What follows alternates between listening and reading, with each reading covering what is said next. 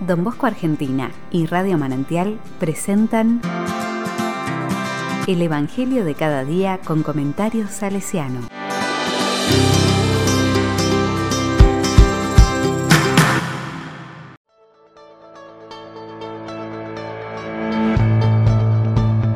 Miércoles 20 de abril del 2022. Lucas 24 del 13 al 35.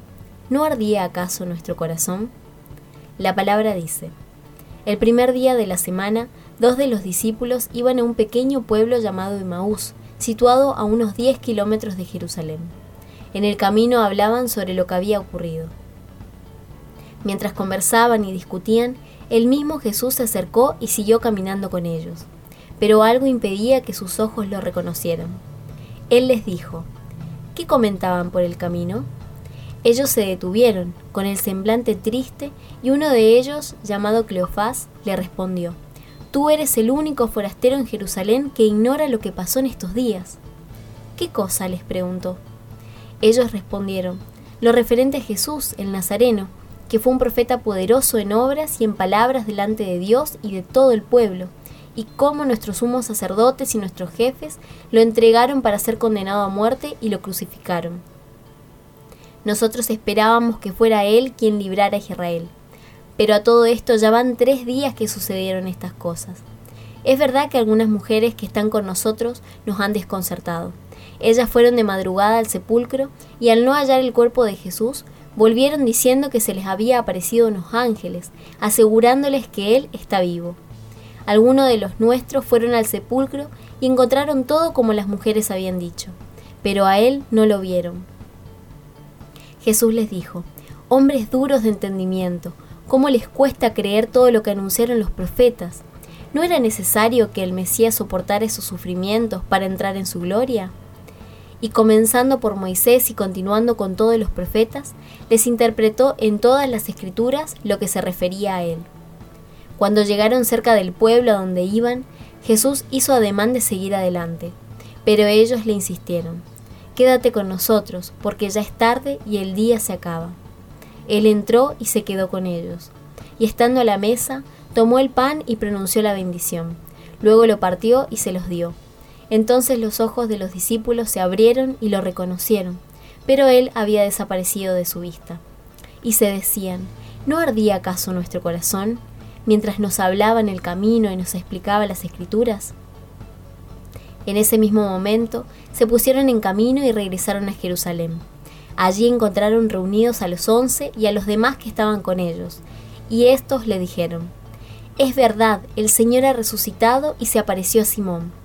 Ellos, por su parte, contaron lo que les había pasado en el camino y cómo lo habían reconocido al partir el pan.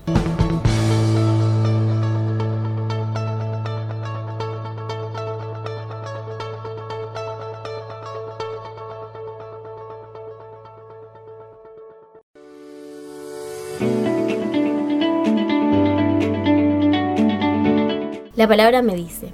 Esta palabra nos invita a reflexionar sobre el camino de nuestra vida como discípulas y discípulos de Jesús y nuestra respuesta ante el misterio de la Pascua.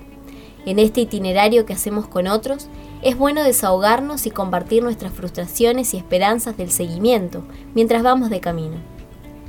Debemos estar atentos a todas aquellas cosas que nos impiden reconocer la presencia del Señor, en especial su presencia en la palabra que hace arder nuestro corazón atentos para invitarlo a que se quede con nosotros, que entre en nosotros, en nuestras búsquedas y sueños, sobre todo si cae la tarde en nuestra vida.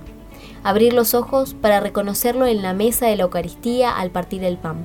Animarnos a regresar a la Jerusalén de nuestra vida, es decir, a los lugares de conflicto, de riesgo, de hostilidades, de desafío a nuestra fe. Es en nuestra Jerusalén de hoy donde estamos invitados, como Jesús, a dar nuestro testimonio de amor incondicional al Padre.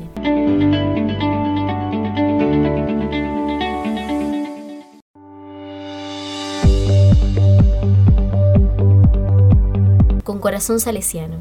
Este pasaje del Evangelio de Lucas es una invitación familiar a reconocer y comprometernos en el acompañamiento de los jóvenes de hoy, que igualmente viven frustraciones y decepciones en su camino de fe. Es una invitación a compartir la palabra y juntos dejarnos interpelar por ella mientras vamos de camino, porque los jóvenes y nosotros tenemos nostalgia de la presencia de Dios en nuestra vida. Necesitamos que Él venga para hacer arder nuevamente nuestro corazón. Necesitamos recuperar nuevamente los elementos esenciales de nuestra espiritualidad. Jóvenes, acompañamiento, palabra de Dios, oración, Eucaristía, asociacionismo y propuesta pastoral.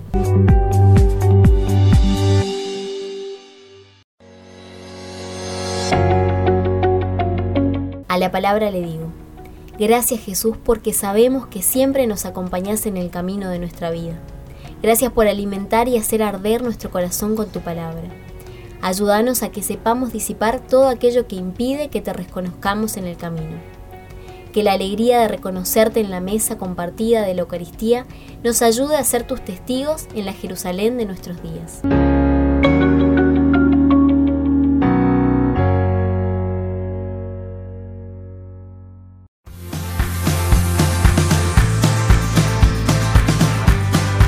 Recibí el comentario salesiano al Evangelio de cada día ingresando en www.donbosco.org.ar.